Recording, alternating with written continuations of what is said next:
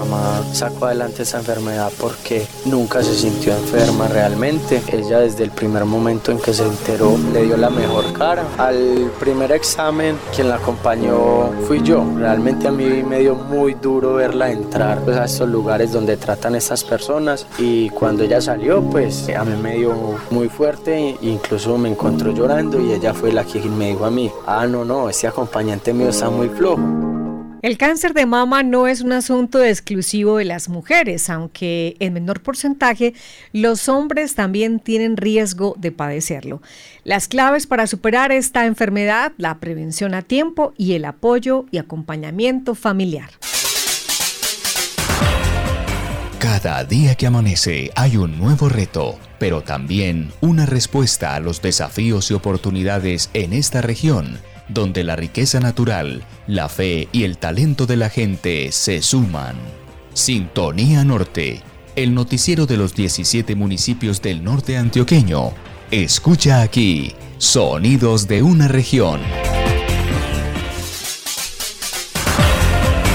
Cordial saludo, bienvenidos a esta nueva emisión de Sintonía Norte. Esta es la emisión número 99 de este informativo regional que busca contarles a ustedes a través de la radio, pero también a través de las redes sociales, cuáles han sido los hechos destacados esta semana en los 17 municipios del norte de Antioquia. Sintonía Norte es un espacio producido por la Asociación de Medios de Comunicación de la región Red Norte origina este espacio con la participación de los periodistas, corresponsales, directores, controles de audio de las diferentes emisoras de nuestra región. Estamos listos entonces para llevarles esta nueva emisión y hoy es viernes un poco como más rápido porque venimos de una semana breve por el puente que tuvimos la semana anterior, pero aquí estamos muy contentos de poder compartir con ustedes este nuevo espacio. John Freddy Sepúlveda desde el municipio de Don Matías, buenos días, bienvenido. Hola María Noemi, me hace trabajo, un cordial saludo. Oyentes, ¿qué tal? ¿Cómo están? Es un gusto saludarlos a esta hora en Sintonía Norte, como siempre, los viernes cada ocho días. Usted mencionaba, la semana se ha ido muy corta, es verdad, y por supuesto que el mes también va marchando a pasos muy agigantados. Bueno, y también pues saludamos a los diferentes controles de audio de las emisoras que se enlazan a esta hora, por ejemplo, La Voz de San Pedro. Sami, ¿qué tal? ¿Cómo estás? Bienvenido. Paisaje estéreo del municipio de Entre Ríos, Bellamira estéreo de Belmira, La Voz de Don Matías, Primaveral estéreo de Gómez Plata, Paraíso Estéreo en San José, Digital Estéreo en Valdivia, Briseño Estéreo, Anorí Estéreo, Campamento Estéreo y Cerro Azul Estéreo en Yarumal. Bueno, además también de las personas que nos siguen a través de las emisoras, tenemos una señal en la web en www.redenorte.com.co y también nos pueden seguir en Facebook. Ahí estamos a través de un en vivo donde pueden seguir también esta señal. Tratamos de llevar la radio a estas redes sociales donde encontramos otros seguidores, no solamente del norte, sino de otras regiones del departamento. Ya estamos listos entonces, Susana Bendaño está con nosotros. Adelante Susana con los titulares de esas historias y noticias que hoy vamos a ampliar en esta emisión. Hace 90 años inició la generación de energía en el norte de Antioquia con la central Guadalupe 1. Los habitantes de Briseño siguen esperando la pavimentación completa de su vía, promesa incumplida de los líderes políticos en campaña. Desde Anorí, Leonardo habla de la experiencia de su familia con el cáncer de mama. Yarumal bajo la mirada de Dolores y Edelmira, corto documental que se destaca en el Festival de Cine Norte Fílmico. Estas y otras noticias e historias de la región en Sintonía Norte.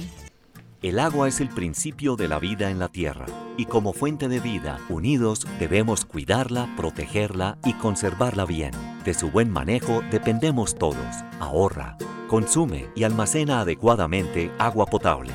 Acostúmbrate a usar el agua para consumo humano de manera racional.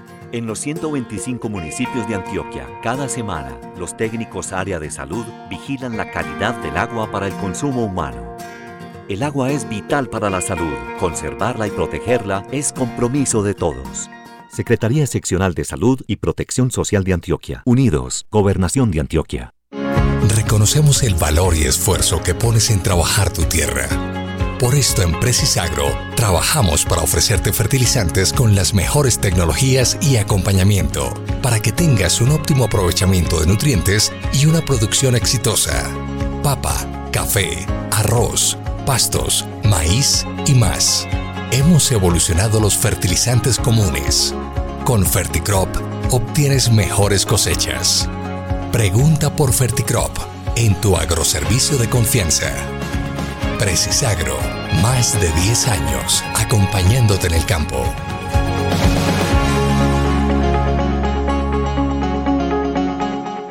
Católica del Norte, 25 años revolucionando la educación tu propósito de estudiar aún tiene cabida en este 2022. Inicia clases en septiembre pagando la mitad de tu semestre y sin costo de inscripción. Escríbenos al 310-845-4473. Vigilada mi educación. 40 mil millones de pesos fueron aprobados por la Asamblea Departamental de Antioquia para invertir en la educación de los antioqueños Estamos comprometidos para mejorar la prestación de servicios en las instituciones educativas del departamento, sembrando confianza en el territorio. José Luis Noreña, presidente.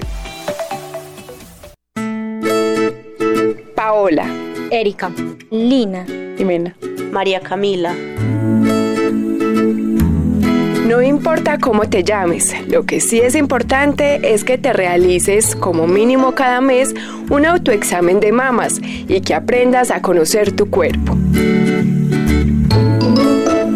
Los signos de alarma siempre aparecen y los puedes detectar a tiempo y esto puede hacer la diferencia.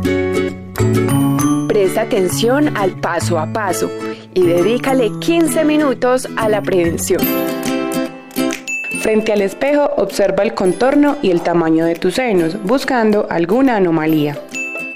Levanta tus brazos y busca si existe diferencia entre ambas mamas. Presiona suavemente para asegurarte que no haya secreción o hundido. Asegúrate de revisar en todas las direcciones, que no haya cambios de forma y tamaños en tus mamas. Prevenir es mejor que curar. Haz el autoexamen. 19 de octubre Día Internacional de Lucha contra el Cáncer de Mama.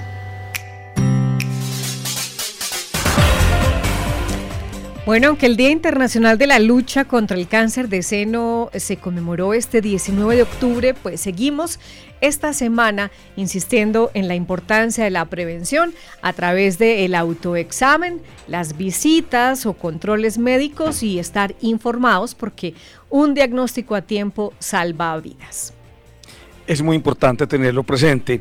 María, y en otros temas de interés también, pues hombre, esta semana se está realizando la cuarta versión del Festival de Cine Norte Fílmico, que se está pues, realizando, como lo dije, en la región del norte. Pero ya de eso hablaremos más adelante.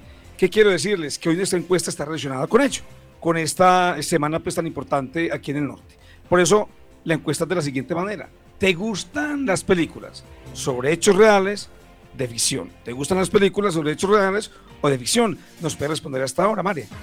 Bueno, este festival de, de, cine es un evento cultural de la región que comienza a posicionarse y ya en este año pues eh, trasciende del municipio de Yarumal, también se realizan actividades en el municipio de Santa Rosa de Osos y lo que se hace allí pues es básicamente proyectar, eh, recoger todas esas producciones cinematográficas que se están haciendo en los diferentes municipios. Ya tenemos incluso pues realizadores que cada año llevan allí sus muestras y generalmente son películas cortas, pues porque producir una película eh, de más de una hora de duración o incluso de media, pues es bastante costoso. Eh, se hacen cortos, un, poco más pequeños, más reducidos en tiempo, pero es una manera de contar la historia del norte, la realidad del norte a través de estas realizaciones audiovisuales y además de servir como espacio de comunicación como memoria, es también una escuela para los realizadores audiovisuales que siguen creciendo en nuestros municipios. Más adelantico entonces vamos a contarles más detalles de esta versión del Festival Norte eh, de, Cine del Norte de Antioquia y como usted lo decía John Freddy, pues por eso hoy queremos proponer como tema de encuesta las películas. ¿A usted le gustan sobre hechos reales o de ficción? Cuéntenos a través de las redes sociales. Recuerden que estamos con esta encuesta en Instagram y en Twitter. Ahí y por supuesto en Facebook también nos pueden eh, seguir y nos pueden eh, comentar. Freddy, vamos a comenzar con las historias y noticias de hoy porque el tiempo se va rápido aquí. Perfecto, claro. Comenzamos con noticias registradas esta semana por nuestros corresponsales. Y es que hace 90 años inició la generación de energía en el norte de Antioquia. Así es, con la Central Guadalupe 1 comenzó en 1932 el aprovechamiento de las fuentes hídricas de la región para la generación de energía. Hoy entre los municipios de Gómez Plata, Carolina del Príncipe y Guadalupe se ubica la cadena Guatrón y se llama así porque está conformada por las centrales Guadalupe 3, Guadalupe 4 y Troneras. Bueno, en el corregimiento del Salto, lugar reconocido por la caída del río Guadalupe y el telesférico más inclinado de Latinoamérica, esta semana se llevó a cabo una, un evento en el cual la comunidad de la zona y EPM celebraron 90 años de trabajo en torno a la industria de la generación de energía hidroeléctrica. Habitantes de Gómez Plata, Carolina del Príncipe y Guadalupe se reunieron el miércoles 19 de octubre en el corregimiento El Salto para celebrar junto a EPM los 90 años de generación de energía en la zona, que comenzó con la central Guadalupe 1 en 1932. Allí, los alcaldes de Gómez Plata, Carolina del Príncipe y el secretario de Educación de Guadalupe resaltaron los aportes de sus municipios a esta industria. También recordaron son las principales fuentes hídricas que se usan para generar energía en la cadena Guadalupe Troneras, más conocida como Guatrón. Hola, mi nombre es Wilton Chaverra, soy secretario de Educación para la Cultura y el Deporte de Guadalupe. Potencial muy grande que nosotros tenemos es porque primero tenemos riquezas de aguas. Nos une el salto de, de Guadalupe con el río Guadalupe, que recordemos que la historia que viene desde la capilla y demás, la generación de energía que se está dando en este lugar, pues es, es equitativa, gracias a que conservamos desde la parte de arriba cada uno de los afluentes que llegan hacia este lugar. Y segundo, es cómo logramos entrelazar a toda la comunidad a través de proyectos culturales, a través de proyectos deportivos, a través de proyectos educativos, gracias a la gran alianza que hacemos con EPM desde ese desarrollo social integral. Jorge Adrián Pérez Ateortúa, alcalde de Gómez Plata, también nos entregó su opinión. Gómez Plata es un municipio rico en fuentes hídricas, tiene toda la topografía necesaria para la generación de energía hidroeléctrica. Un dato importante es que el 100% de las aguas del municipio se aprovechan para la generación energía hidroeléctrica. Nuestra quebrada Hojas Anchas, la quebrada Trapichera, la quebrada Santa Elena, eh, los dos ríos eh, que nos bordean, que son el río Guadalupe y el río Porce. Carlos Andrés Pérez Vázquez, alcalde de Carolina del Príncipe, nos da su opinión. Nosotros tenemos dos espejos de agua, Troneras y Miraflores,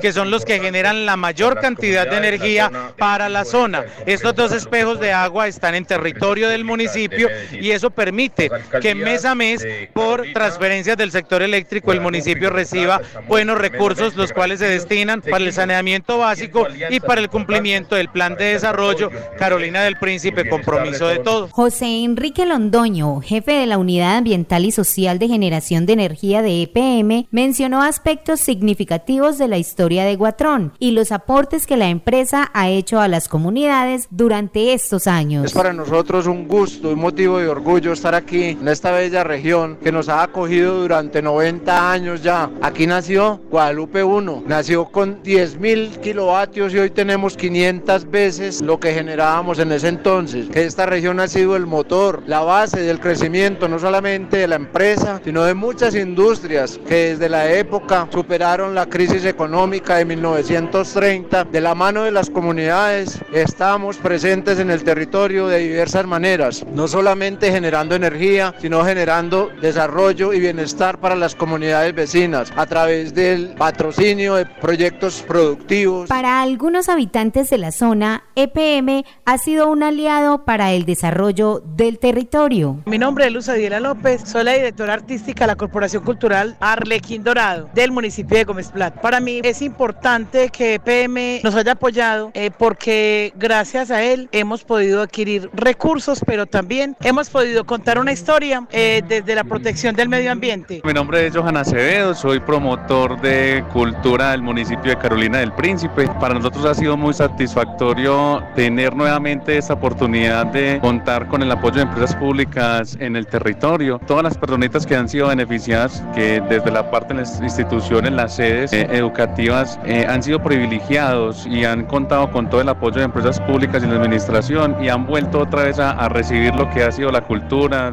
La celebración estuvo acompañada de actividades culturales con grupos musicales, de baile y comparsas, además de encuentros deportivos y un canto de feliz cumpleaños. En sintonía con el norte antioqueño, Nancy Gómez Graciano desde la emisora Primaveral Estéreo del municipio de Gómez Plata. Nancy, gracias a usted y también a Luis Guillermo por este trabajo de reportería a propósito del evento especial que se llevó a cabo el miércoles de esta semana.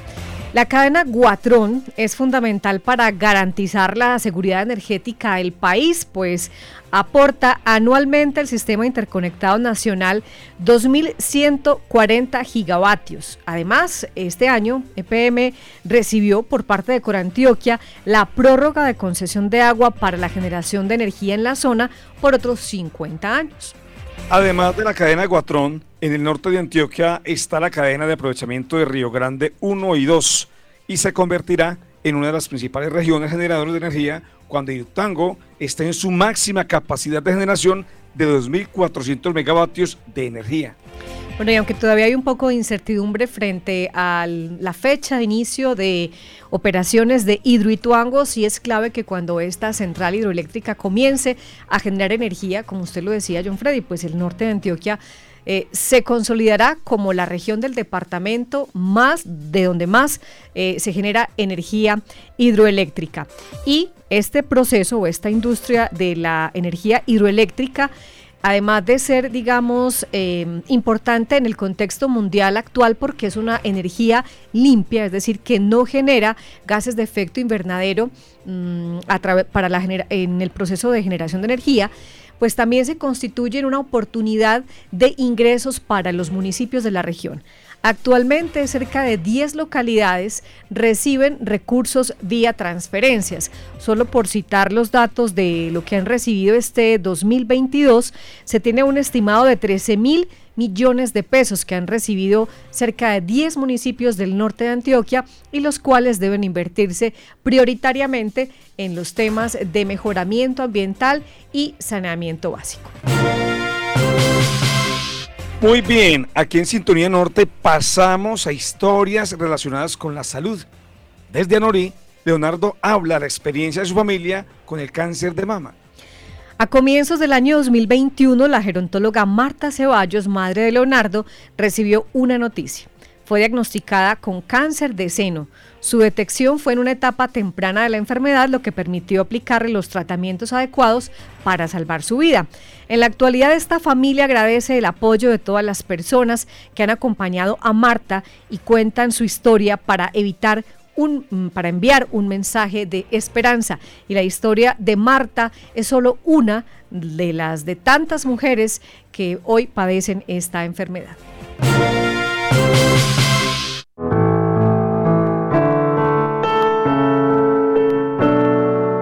El cáncer de seno es una enfermedad en la cual las células de la mama se multiplican sin control. En estos casos es muy importante la actitud positiva y el acompañamiento familiar. Hoy quiero invitarlos a escuchar la historia familiar de la señora Marta Ceballos Suárez, gerontóloga del municipio de San Roque, Antioquia, a quien a tiempo le detectaron esta enfermedad. Mi familia fue el gran apoyo para mí, mis amigos acá, mi trabajo, mis compañeros Eh, no, yo tengo una, una vivencia de mi cáncer, no negativo sino positivo. Entonces yo nunca sentí la tristeza, nunca tuve dolor.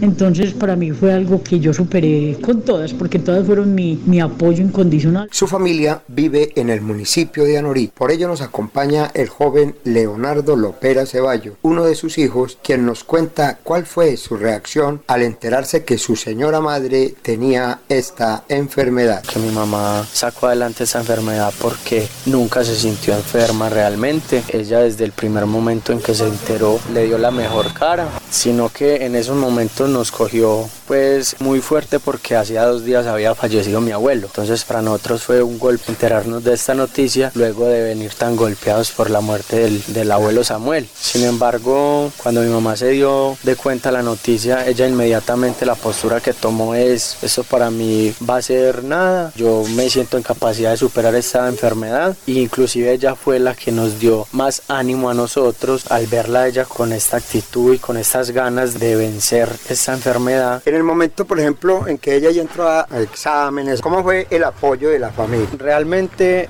al primer examen quien la acompañó fui yo, con otra prima de ella también llamada Marta Ceballos, cuando ya nos daban pues los diagnósticos y todo eso de que tan avanzado estaba y todo, realmente a mí me dio muy duro verla entrar pues a estos lugares donde tratan estas personas, eran aproximadamente 5 o 6 horas que ella se tiene que quedar adentro y cuando ella salió pues a mí me dio muy fuerte, incluso me encontró llorando y ella fue la que me dijo a mí, ah no, no, este acompañante mío está muy flojo, eh, realmente esas palabras a mí me movieron porque ella era la enfermedad y nosotros no podíamos mostrarle un- como una cara triste o una cara débil. Y entonces ya de ahí en adelante eh, le mostramos fue, fuerza, ganas, empuje. Positivismo pues 100% en ella y luego en el acompañamiento de todo. Mucho positivismo y le doy muchas gracias a Dios por la familia que nos rodea. Mi padre principalmente fue quien estuvo ahí al lado de ella, fue un bastón enorme porque siempre la apoyaba, nunca, como se dice, nunca la dejó sola. Cuando tenía sus citas o, su- o sus exámenes, él siempre intentaba sacar su espacio, su lugar para ir con ella. También a mis tías darles unas enormes gracias. Nunca, nunca, como se dicen, abandonaron a mi mamá, mi hermana Ana y mis primas, prima Yurley, mi primo Juan Camilo y todos y cada uno de ellos se merecen un aplauso y un reconocimiento que ellos saben que fueron los que estuvieron al lado de mi madre, apoyándola. Mi padre algunas veces dejó sus oficios por acompañar a mi madre, por ir a recogerla al municipio donde ella reside, que es en San Roque, para ir a llevarla a sus tratamientos y literalmente esperarla para volverla a llevar, porque mi mamá durante la enfermedad nunca dejó de trabajar y eso es algo que también le agradecemos como familia a la administración de San Roque. Su hermana Noraema Ceballos Suárez fue otra familiar que no dudó en dar apoyo en este momento de la enfermedad, así lo vivió. Inicialmente nosotros nos aburrimos mucho, pues sentimos mucha tristeza porque pensamos que eso para ella iba a ser muy duro, pero a la final vimos que ella pues fue como muy positiva, entonces ya nosotros también nos fuimos pues como dando a, a ella y acompañándola mucho, viendo que ella era, no se desanimaba como por nada, entonces ya nosotros también tuvimos que asumir como esa, cierta- tranquilidad y todo. Es conocido científicamente que el porcentaje de este tipo de cáncer es más alto en las mujeres que en los hombres, pero en todo momento se requiere el acompañamiento de la familia para la recuperación. En Sintonía Norte, Libardo Torres, desde Anorí Estéreo. Gracias, don Libardo. Y es que se estima que en Antioquia, por cada 100.000 mujeres, se presentan 51 casos de cáncer de mama. Durante el 2021, en el departamento se registraron 1.333 casos positivos para esta enfermedad, de los cuales el 2% estaban ubicados en nuestra subregión. Hernán. Fernando. Diego. No importa cómo te llames, el cáncer de mama también es un tema de hombres. Por eso es importante, al igual que ellas, conocer nuestro cuerpo y aprender a explorarlo. Vos también estás llamado a realizarte el autoexamen, como mínimo cada año. Prevenir es mejor que curar. Haz el autoexamen. 19 de octubre, Día Internacional de Lucha contra el Cáncer de Mama. En Sintonía Norte continuamos haciendo seguimiento al tema de las vías de la subregión, que sabemos es un tema de sumo interés para los habitantes de nuestro norte de Antioquia. Pues los habitantes de Briseño siguen esperando la pavimentación completa de su vía, promesa incumplida de los líderes políticos en campaña. Tenemos conexión a esta hora con el municipio de Briseño. Desde allí, Beto Agudelo nos cuenta un poco la historia de esta vía. Eh, San Fermín Briseño, pues que todavía no ha sido pavimentada completamente y que se presentan situaciones muy difíciles para transitarla, especialmente en épocas de lluvia. Beto, bienvenido, ¿cómo estás? María, Muchas gracias. Y bueno, desde el Rinconcito Amable de Antioquia, un saludo muy especial para todos los eh, oyentes y todos los que nos ven a través de Facebook Live. Sí, le cuento que esta vía Briseño San Fermín ha sido un problema desde hace mucho tiempo, promesa sobre promesa. Y pues aunque recientemente la vía Briseño San Fermín pues ha tenido varias intervenciones para garantizar pues como la transitabilidad, los más de 8.500 habitantes del municipio siguen esperando pues que se cumplan las promesas pues, de los políticos que en todas las campañas se comprometen a pavimentar la carretera, cosa que hasta ahora la verdad pues no se ha visto en su totalidad. Ya estamos en todos los precontractuales para intervenir 4 kilómetros de esta vía por un valor aproximado de 17 mil millones de pesos, obra e interventoría y que el restante de los diseños que ya hicimos en esta vía, entonces le estamos buscando la cofinanciación a través de las vigencias futuras de las regalías del departamento para entonces dejar garantizado la conexión entre San Fermín y Briseño en nuestra administración. En un video publicado el pasado 5 de octubre del presente año en las redes sociales de la alcaldía de Briseño, podemos escuchar a Juan Pablo López, secretario sectorial de Desarrollo Territorial de Antioquia, donde ratifica el compromiso de la gobernación con pavimentar 4 kilómetros de la vía Briseño-San Fermín. Pero la comunidad briseñita sigue esperando no solo el anuncio de la pavimentación total de su vía, sino las obras promesa de campaña que no se ha cumplido. Escuchemos a Fabio Chavarría y Didier González, habitantes del municipio, que nos dicen acerca de este tema lo único que yo puedo decir es que Briseño es de malas con todos los gobernadores. Prometen muchas cosas, chupando mentiras a lo loco, porque ninguno de ellos y nada. La carretera de Briseño sigue de día en día peor. Entonces ya nosotros estamos cansados de mentiras. Ya nosotros queremos que nos hagan realidad el pavimento de la carretera San Fermín Briseño. Yo creo que es increíble que por décadas los gobernantes en campaña se pelean el derecho a hacer política con nuestra vía principal, porque cuando llegan se les olvida y le pagan la responsabilidad a terceros. Se les olvida lo que prometieron y que el progreso principalmente para el municipio entra por ahí, que dejen de prometer y que le den a nuestra gente lo que le ha pedido por décadas y que por derecho necesita para progresar. John Jairo González Agudelo, representante a la Cámara, radicó formalmente una queja y requerimiento ante la gobernación de Antioquia solicitando varias cosas. que solicitó? Primero, que se nos informara detalladamente cuál era el estado actual del contrato que tenían para intervenir esa vía. Segundo, cuál era la tabla detallada que tenían para intervenir entonces diferentes sectores en la vía. Tercero, que nos informaran cuál era la interventoría que tenía en este momento el contrato. Cuarto, un informe a la fecha de inicio y a la fecha de entrega de las obras. Y quinto, que se nos informara también cuáles eran los puntos críticos que estaban atendiendo y cuántos recursos estaban asignados para estos puntos críticos. ¿Qué contestaron referente a la pavimentación de Briseño? Están hablando de un contrato de 4.400 millones de pesos con unos números derradicados. Estos contratos son de 2019 y por último finalizan de que son 4 kilómetros los que van a intervenir y que estos recursos son asignaciones directas del sistema general de regalías, pero que se tendría para el año que viene, el año 2023. Representante, ¿usted cómo ve esta situación de la pavimentación de la vía Briseño-San Fermín? Nosotros teníamos entendido que de manera verbal nos habían informado que toda la pavimentación de la vía San Fermín Briceño estaba ya en consecución y que era simplemente trámite para que el contratista entrara. Segundo, que el, inicio de los cuatro kilómetros que hay se estima que es para el 2023, ni siquiera es para este año. Y tercero, quiere decir que de los 16 o 17 kilómetros aproximadamente que faltan para empezar a intervenir en pavimento, pues solamente van a intervenir cuatro y entonces ahí se nos va a ir entonces otro gobierno con estudios y diseños.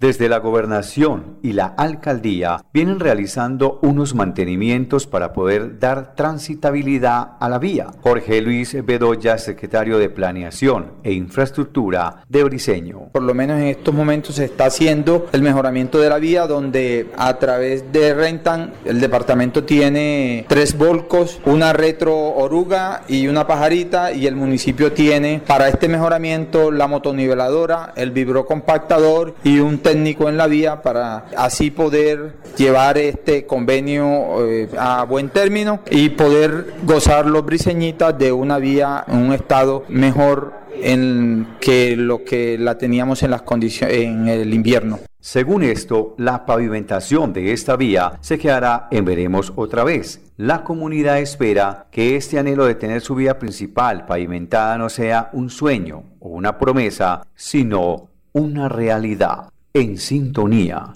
con el norte antioqueño, Beto Agudelo, desde Briseño. Bueno, son bastante complejas las condiciones de la vía San Fermín Briseño, teniendo en cuenta que cruza toda una montaña que, por la cual escurren muchas aguas. Esto hace mucho más complejo las especificaciones técnicas de esta vía. Mm, y también es cierto que pues hay unos puntos que son de más difícil acceso que otros. Hoy hay paso, Beto, por la vía y cuáles son como los puntos que tienen mayores inconvenientes. En momentos, en estos momentos sí hay pues paso en la vía, pues como eh, dice la nota, han estado haciendo algunos eh, mantenimientos.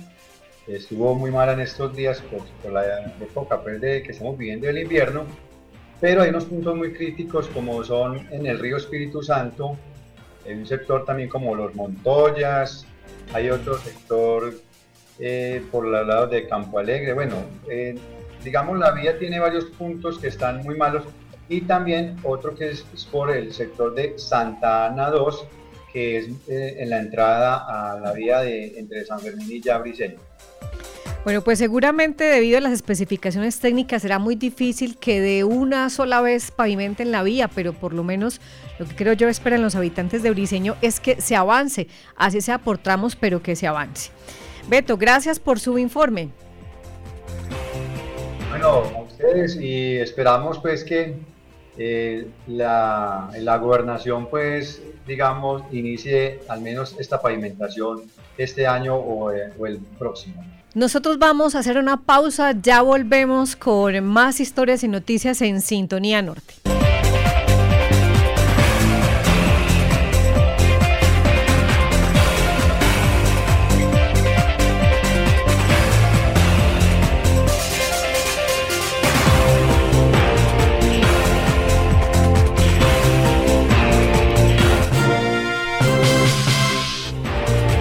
Estamos de vuelta con Sintonía Norte, segunda parte y retomando nuestro tema de hoy de la encuesta.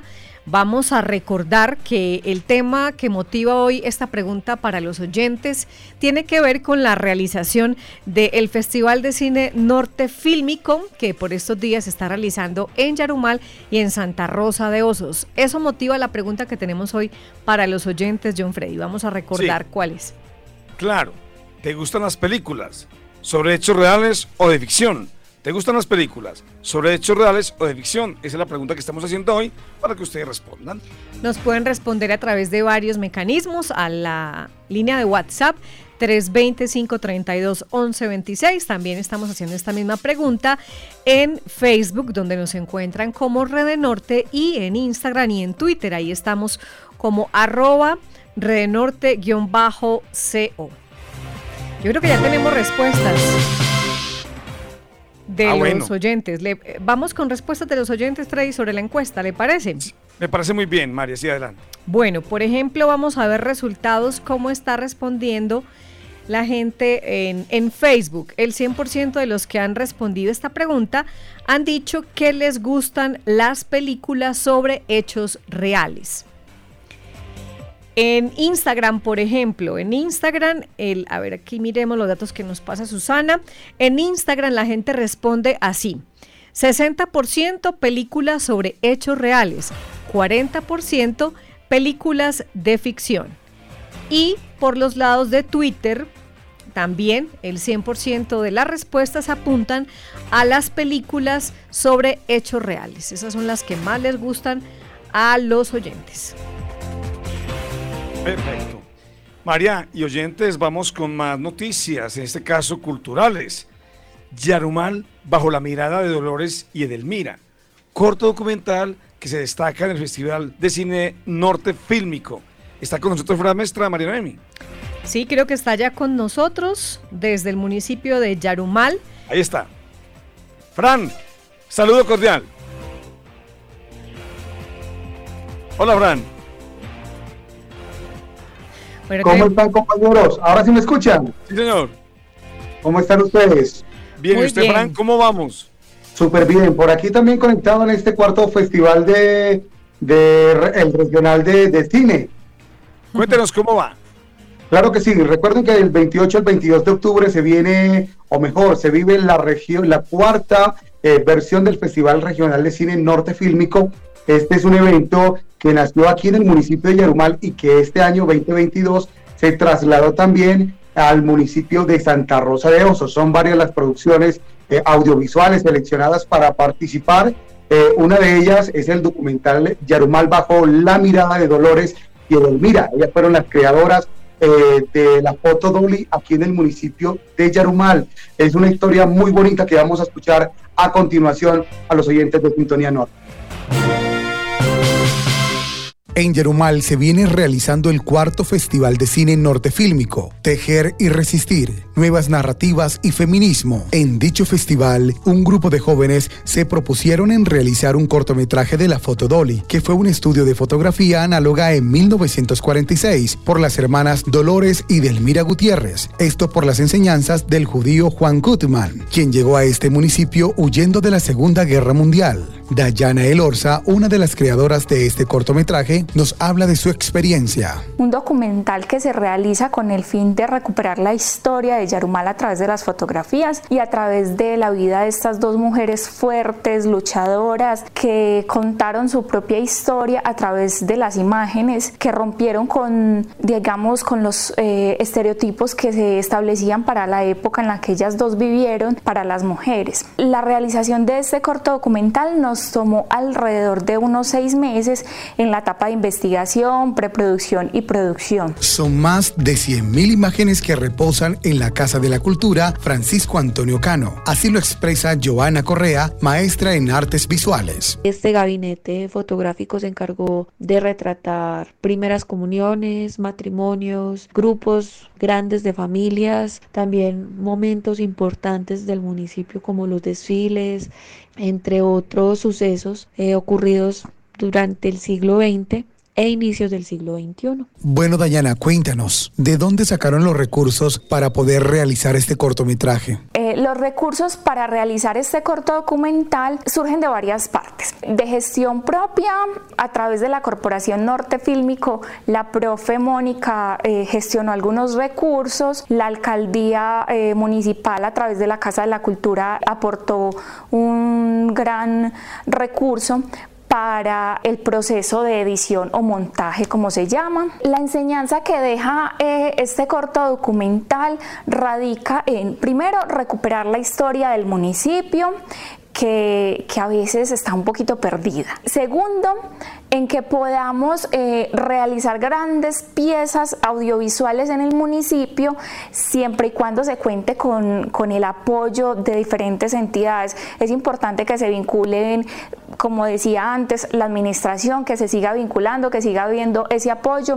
La Universidad de Antioquia también es una institución muy importante para la formación y para la realización de este tipo de productos en el municipio y pues esto también es, surge como una invitación a la empresa privada en el municipio, en el norte de Antioquia, que se vinculen a estos procesos formativos. Samuel Orrego es un joven que le gusta la magia del cine. Para mí este festival de cine fílmico me ha parecido muy importante porque deja muchas enseñanzas en lo que tiene que ver con los cortometrajes. Un dato para finalizar. En este festival norte fílmico no solamente se hacen cortometraje, además se realiza talleres de tejido, taller de cianopía, taller de fotografía, taller de comunicación digital, entre otros, y se realizan en el municipio de Santa Rosa de Osos y Yarumal, en sintonía con el norte antioqueño desde Cerro Azul Estéreo, Frank Mestra Rivero.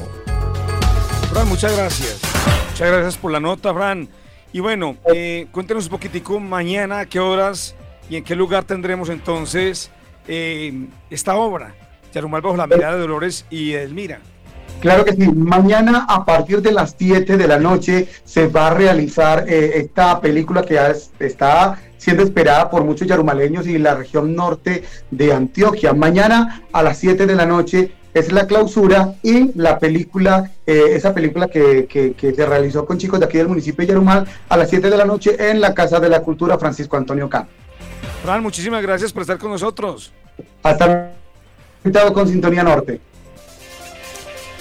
Bueno, nosotros seguimos hablando del tema de las vías en Sintonía Norte. Santiago Sierra, secretario de Infraestructura Física de Antioquia, va a estar con nosotros ya en un momentico hablando sobre los acuerdos y compromisos para garantizar la movilidad vial en la región. Sabemos que este tema de las carreteras es una prioridad para los habitantes de la zona.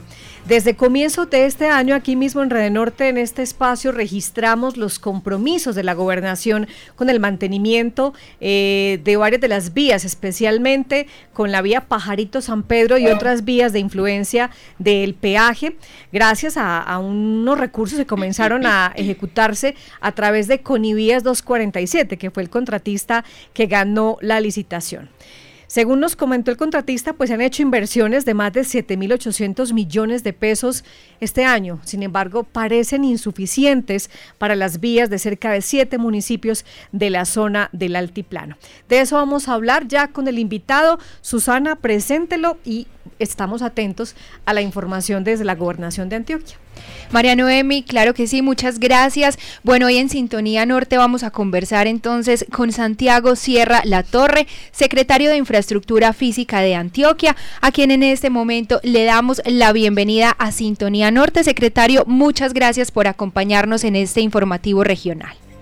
Muchas gracias a ustedes, un saludo especial para todos y muy contentos pues de poder participar en el programa y poderles contar algunas condiciones de la red vial en el departamento de Antioquia. Bueno, secretario, comencemos con esos acuerdos puntuales a los cuales han llegado con la veeduría ciudadana de la vía Pajarito Santa Rosa, teniendo presente que esta semana hubo un nuevo encuentro, una nueva reunión y también teniendo en cuenta los puntos claves como Pajarito San Pedro, San Pedro Entre Ríos, Entre Ríos Don Matías, Entre Ríos Santa Rosa y San Pedro Río Chico Don Matías. Muy bien, sí, por supuesto nosotros hemos venido atendiendo la veeduría ciudadana, buscando precisamente poder captar esas necesidades que nos han venido transmitiendo y poderlas ver reflejadas en un ejercicio de mantenimientos mecánicos sobre las vías del área de influencia del peaje Pajarito. Aquí en estas vías quisiera yo hacer una ampliación, son cerca de 180 kilómetros eh, que se nutren de este peaje. El peaje en promedio genera cerca de 11 mil millones de pesos años de recaudo esa misma cifra la que se invierte en los mantenimientos mecánicos del corredor.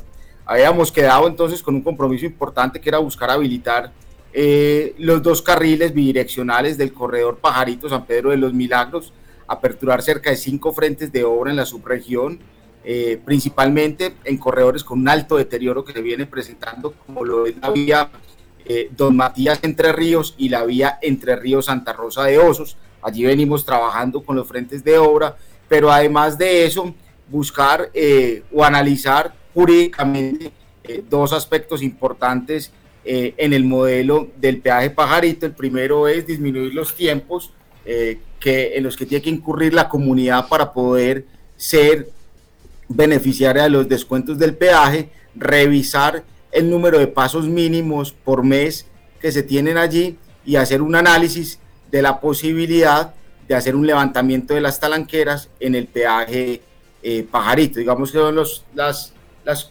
las eh, condiciones que venimos analizando desde el departamento de Antioquia y eh, en las cuales venimos ya con unas rutas de trabajo para poder atender los frentes de, de las vías.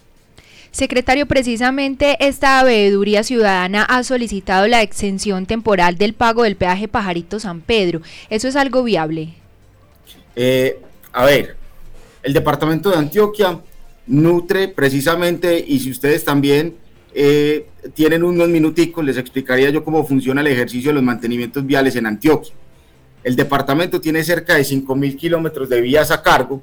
El mantenimiento de las vías se desarrolla vía ingresos de sobretasa de la CPM y en aquellas que están cobijadas por peajes, en el modelo entonces de recaudo del peaje es el que se reinvierte en el componente de mantenimientos viales.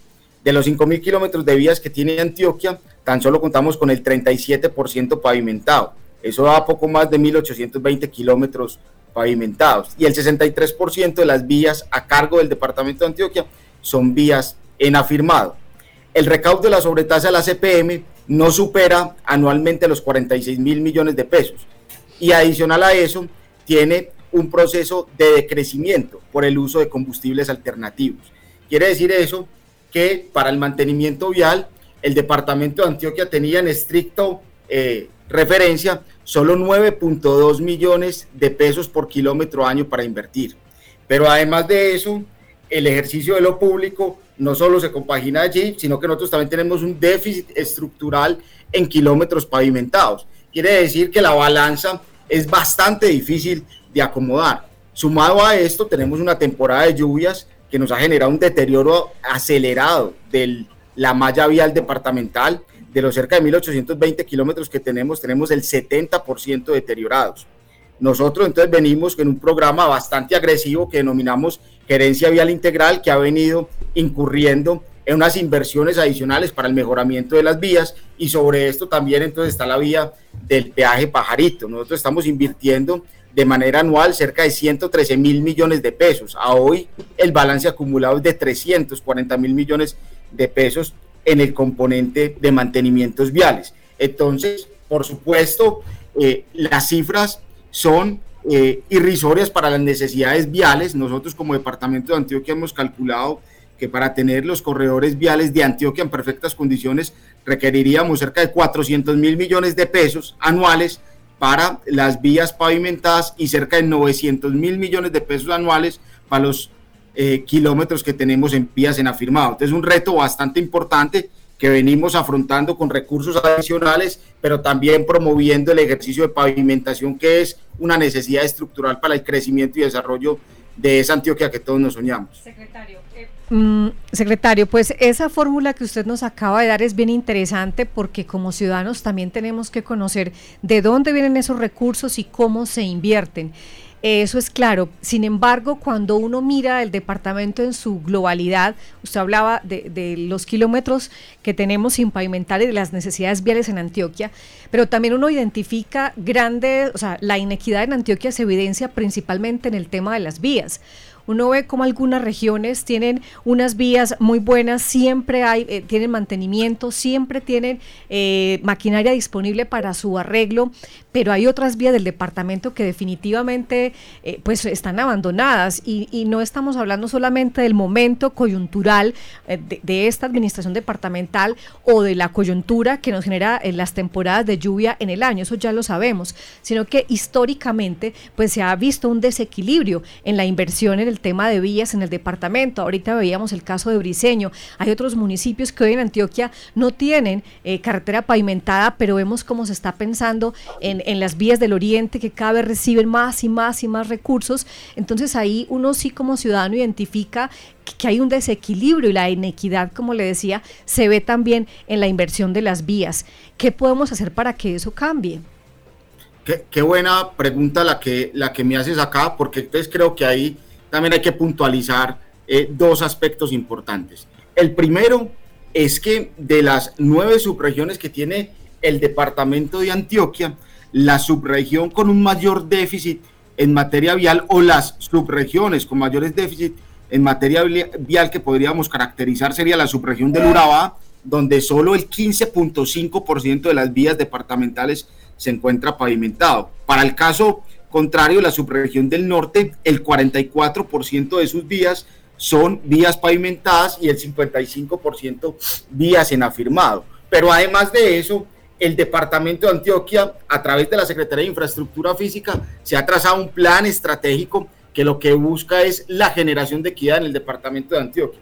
¿Y en qué consiste eso? Y es que los 850 mil millones de pesos que venimos invirtiendo en materia de pavimentación tienen un objetivo primordial inicial y es la pavimentación de 23 cabeceras municipales que hoy no tienen eh, vía carretera de acceso a sus territorios. Dentro de esas cabeceras municipales, por supuesto, está la que tú nos acabas de mencionar de San Fermín Briseño. Allí venimos en un plan bien ambicioso de diseños y atención de puntos críticos y consolidando las inversiones que tenemos planteadas para esta cabecera durante la presente vigencia, van a cerrar unas inversiones cercanas a los 15 mil millones de pesos en la restitución y garantizar precisamente ese acceso pavimentado a las comunidades del municipio de Briseño. Secretario, bueno, precisamente por acá tenemos conectado a Beto Agudelo, él es periodista y director de la emisora Briseño Estéreo y quiere también hacer un comentario respecto al tema de la pavimentación de la vía Briseño-San Fermín. Beto, adelante. Gracias, Susana. Bueno, secretario, primero que todo un saludo muy especial de parte de los briseñitas.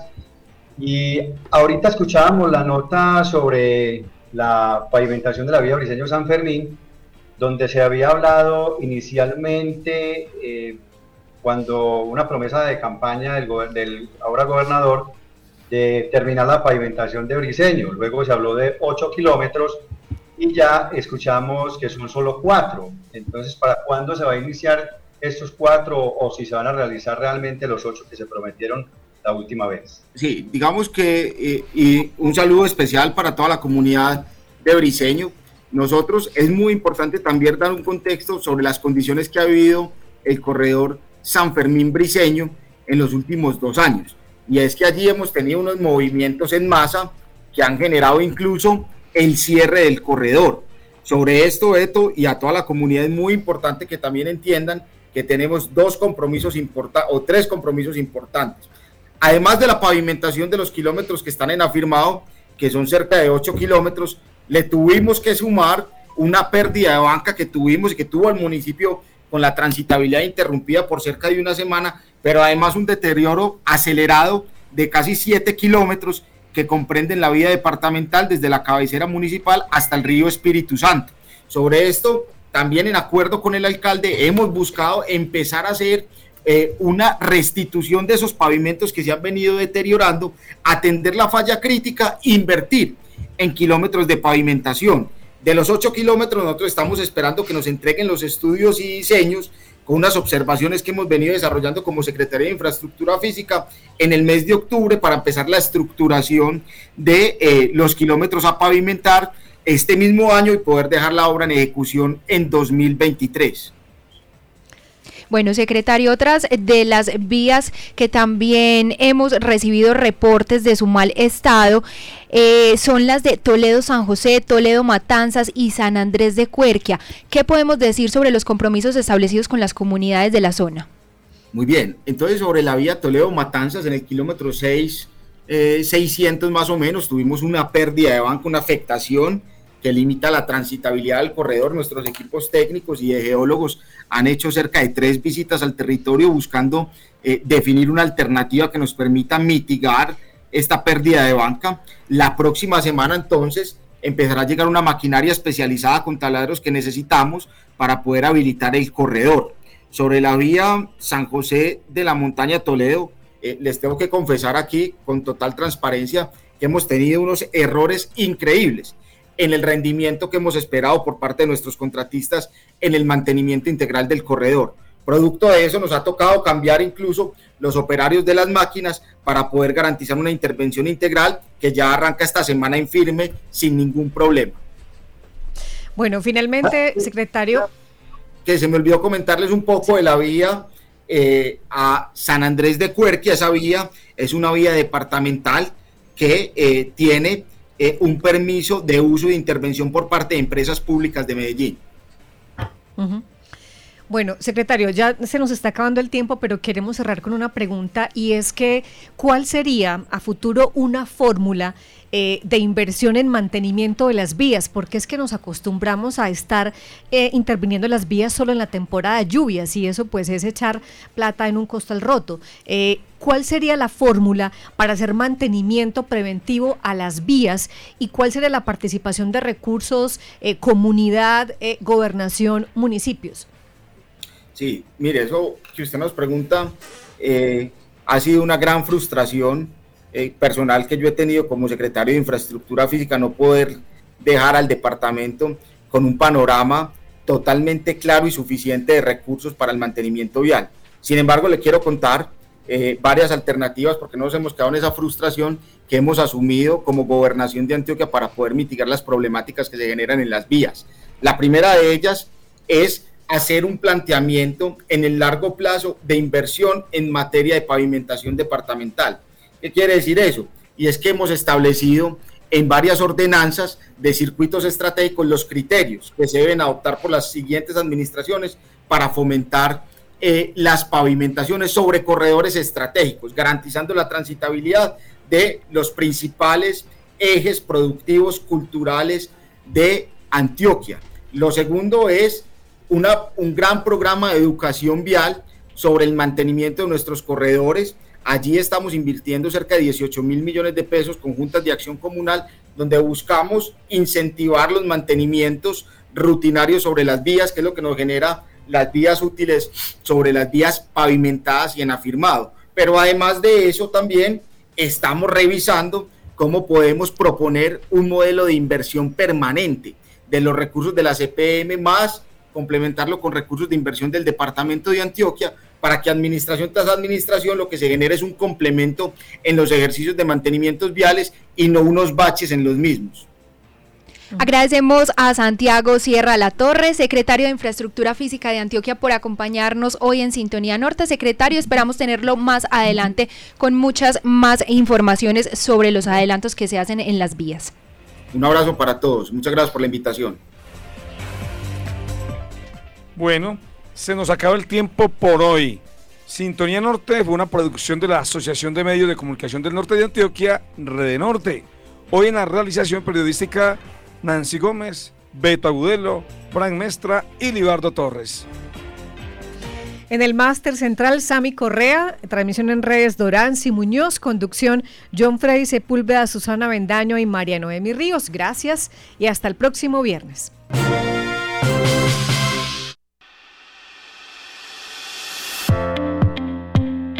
Hemos avanzado porque creemos que el trabajo en equipo es clave para crecer.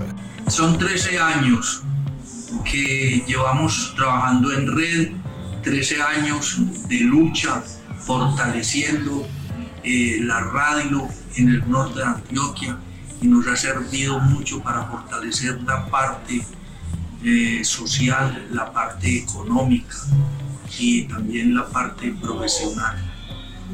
Yo soy Javier Montoño Palacio, representante legal de la emisora Paisaje Estéreo del municipio de Entre. Como él, nosotros también creemos. Asociación de Medios de Comunicación del Norte de Antioquia, Rede Norte, 13 años.